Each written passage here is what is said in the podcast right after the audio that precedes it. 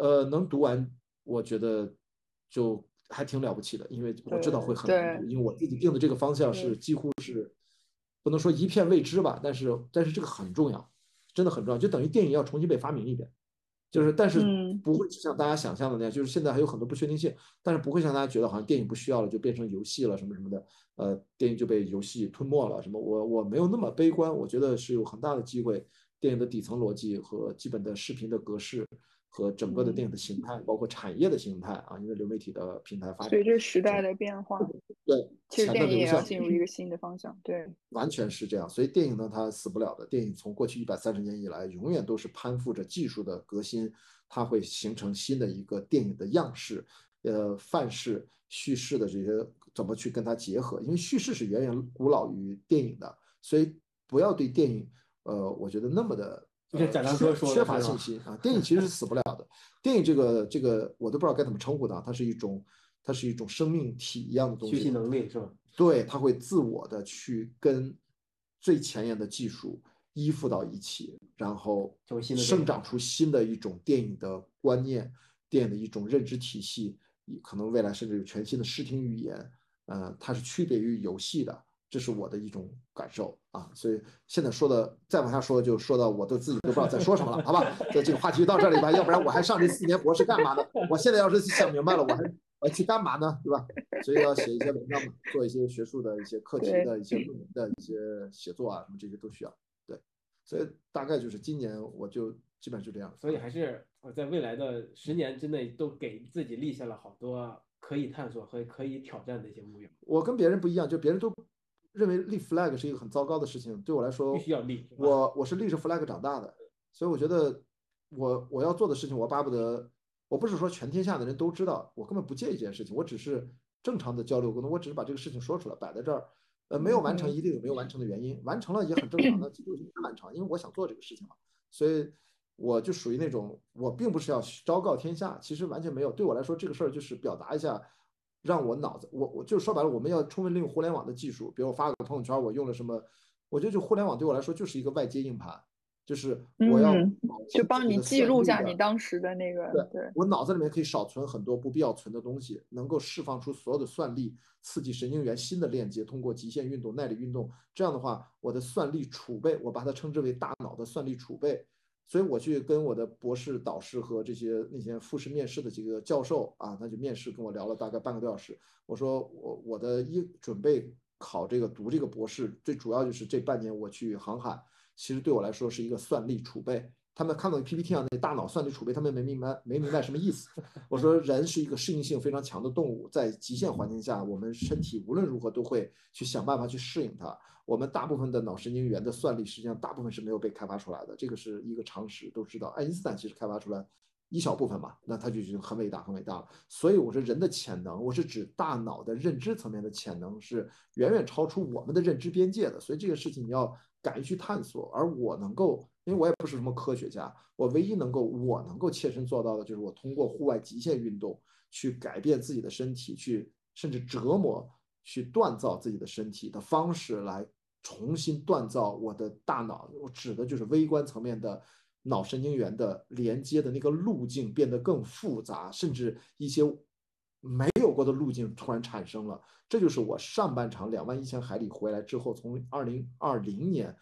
整个全年给我带来的极其强烈的一种感受力，就是我在阅读、再去跟人聊天、再去做节目、再去思考很多问题，我会发现很多东西都不一样。而且我跟，比如说我跟深交、跟原子，咱们俩这场对话如果持续五小时以上，就是我随便举一个时间，就是足够长的时间以上，我突然就能够看到你们俩的未来，就是大概深交未来成为一个什么样的人，他就会像视觉的形式在我眼前呈现。原子可能就未来的很多可能突然就在我眼前就。我或者不是我眼睛，的突然有很多画面的东西就会在闪动，就是我看到了未来的很多种可能性，是是我语言无法表达出来的。所以就像你拥有了某种特异功能一样，而实际上超能力。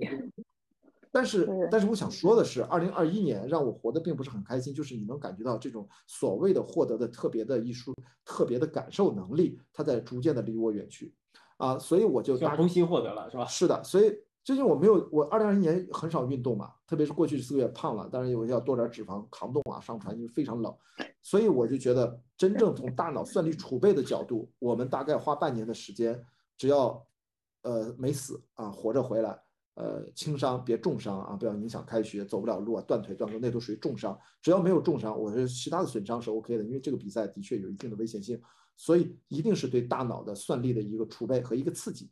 然后我知道我要关心的话题，这些兴趣的方向，无论我是读这个博士，还是我刚才说要去读那个 RYA 的系统，Ocean Yacht Master，就真的帆船航行在国外通行的一个最高的资质，都需要非常强的语言能力和你的学习能力，这个要求是非常非常高的。Ocean Yacht Master 在中国全大陆一个人都没有，其实中国也没必要有这个东西，没有人去考。但实际上，如果你要单人环球，或者说跨大洋，你没有这个东西，你是不可能的，你知道吧？它是个最低门槛，都不是。但是对中国来说，就已经没有人考虑。就是香港可能有一两个，可能就有有几个吧。就是在整个中国的这个这个大陆范围内，就没有人需要。因为我们是个大陆国家，谁去搞这些东西呢？所以呢，我说这个就是我们要重新了解自己的大脑，脑神经科学，我们是要如何去刺激自己的大脑。呃，所以像我以前可能喜欢拳击，我一定会去练拳击的，但是我肯定不会打实战，就是要保护大脑。会被打坏是吗？一定会。但你训练的时候就。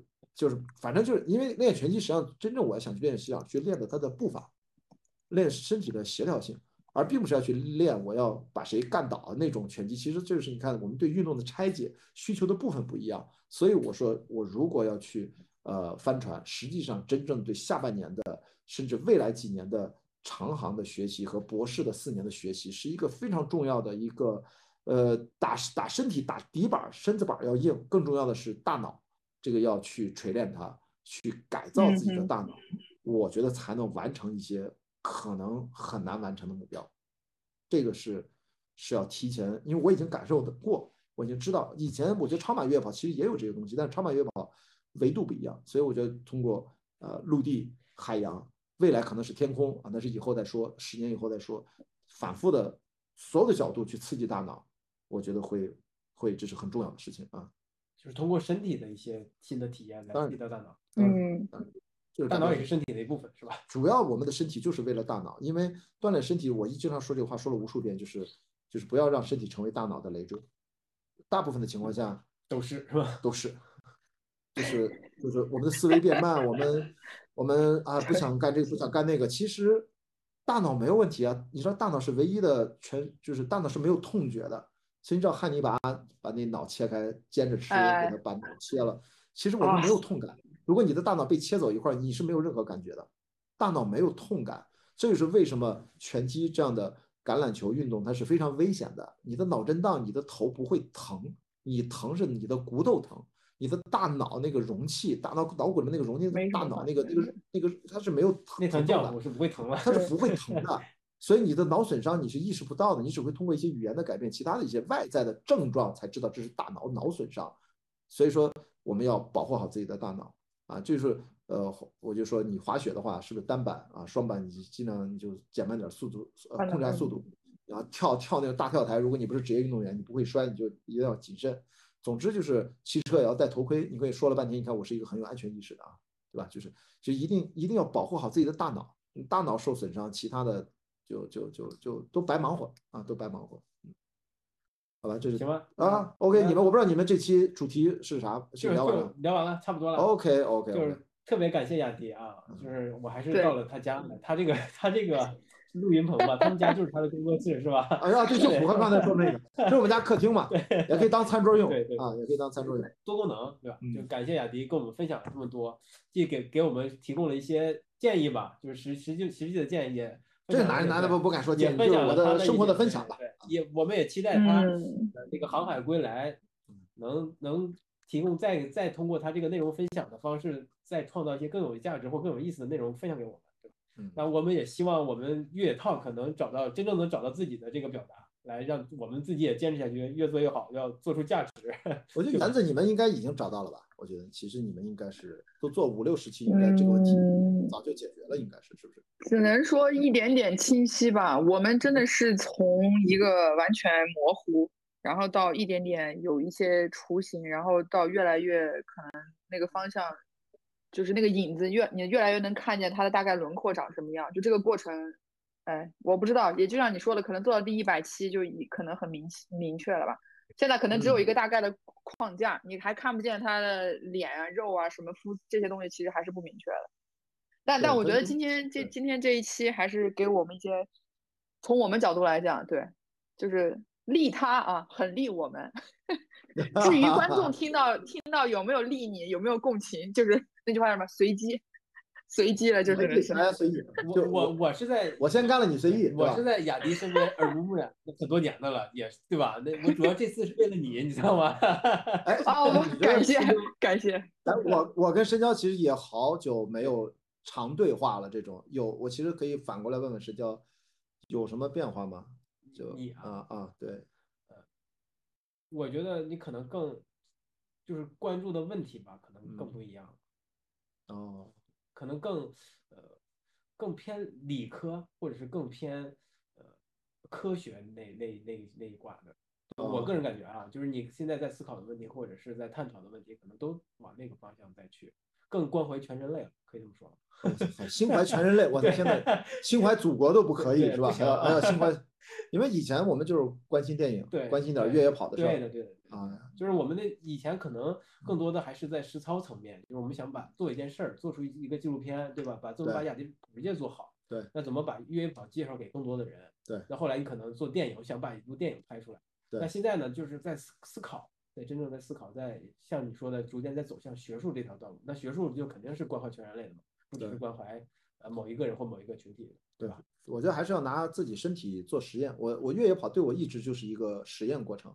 就是怎么疼痛啊，该怎么使用装备啊，该怎么饮食，该怎么睡眠，这是一个过去十年我一直拿自己当样板，就去我们就一场一场比赛测试出来的。对，我们都是用身体做测试的。现在帆船也是测试，然后剩下我觉得读个书什么的，那个其实说白了是对我的专业，对我的母校，对我的所谓你是科班电影学院，你是你是本科研究生都是学自己的专业，我觉得是一个交代，其实是一个交代，因为。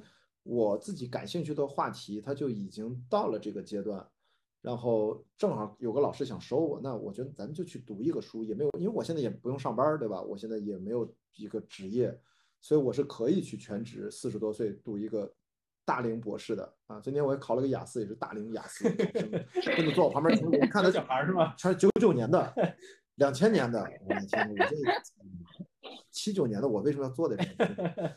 就真的，反正考雅思那个时候，我就能感觉到，好像跟大家，像我们在复试旁边都是九七年、九八年、九九年的，就是他们都是硕，从本硕就是那种一直要读读博的，就那种。你想想，这哇天呐，我说这都年轻人还是厉害。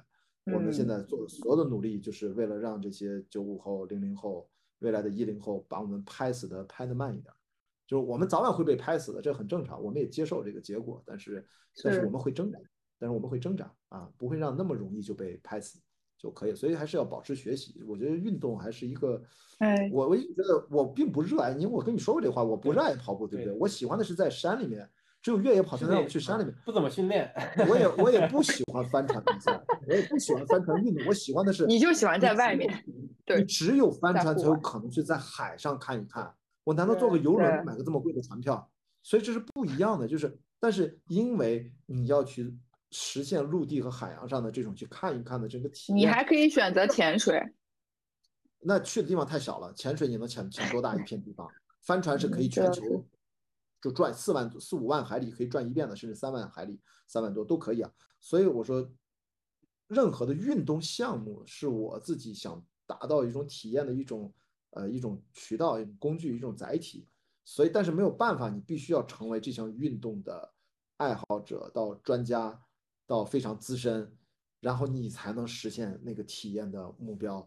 所以我并不需要。我现在我一直说，我对我对公路跑痛恨，我对越野跑也我我现在可以说自己热爱，但我骨子里面不是热爱跑步的人。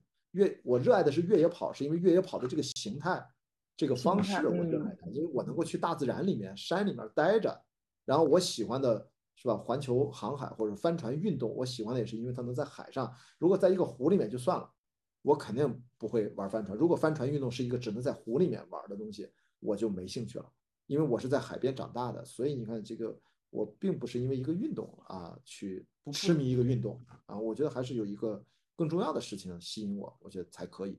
包括读博士也是，因为有个更重要的一个，我觉得讨论一个问题想不明白了，而且 它很重要，想不重要明白到我我又没有身边可以人可以去交流，没有什么人，很少，有有几个吧，都是创业公司的一些 CEO、技术专家，我们会去聊一聊，但是这显然不够，人家在上班呢，在创业呢，跟我聊有啥用呢？我说算了，我我可能再跟他聊的时候，可能是带着一个课题项目来跟他聊，我要产出一些东西，比如说文章呀，或者是一些嗯研究的课题，这样的话大家也愿意跟你聊，那你有这个身份，所以你看我我其实是是被动的，但是这个思考好奇心是主动的就可以了，嗯哼，好吧？这这又又又不是要结束嘛啊？行 就是这样，我跟你，呃关总结束不了，就是这样。我跟你说，对 对对对，眼看着就要往五个小时干了，这这已经开始往四五个小时走了。行呗，那今天就录到这里吧。好好啊你先说，你先说个结尾，万一有人想上来聊天 OK，儿啊行，你先说个结尾。感谢雅迪，感谢雅迪来做客，或者是跟我们来有一个串台的这么一次机会。对，我们算个串台。OK OK，那行，那对对对，今天就到这呗。好的嗯，我们期待下次跟可能未来会期待有一期中国第一个阳，性阳性主播客 主播诞生的节目，就诞生在越野 Talk，大家希望多多关注越野 Talk。可能未来不知道什么，他就会会会阳性了啊，是一个特别 positive 的播客，特别 positive，我尽量啊，特别的我尽量。能让人成为一个特别 patient 啊，be positive，be patient。对对对对对对对对对对对对对，好，我尽量，我尽量，感谢大家，谢谢。好，谢谢谢谢拜拜拜拜。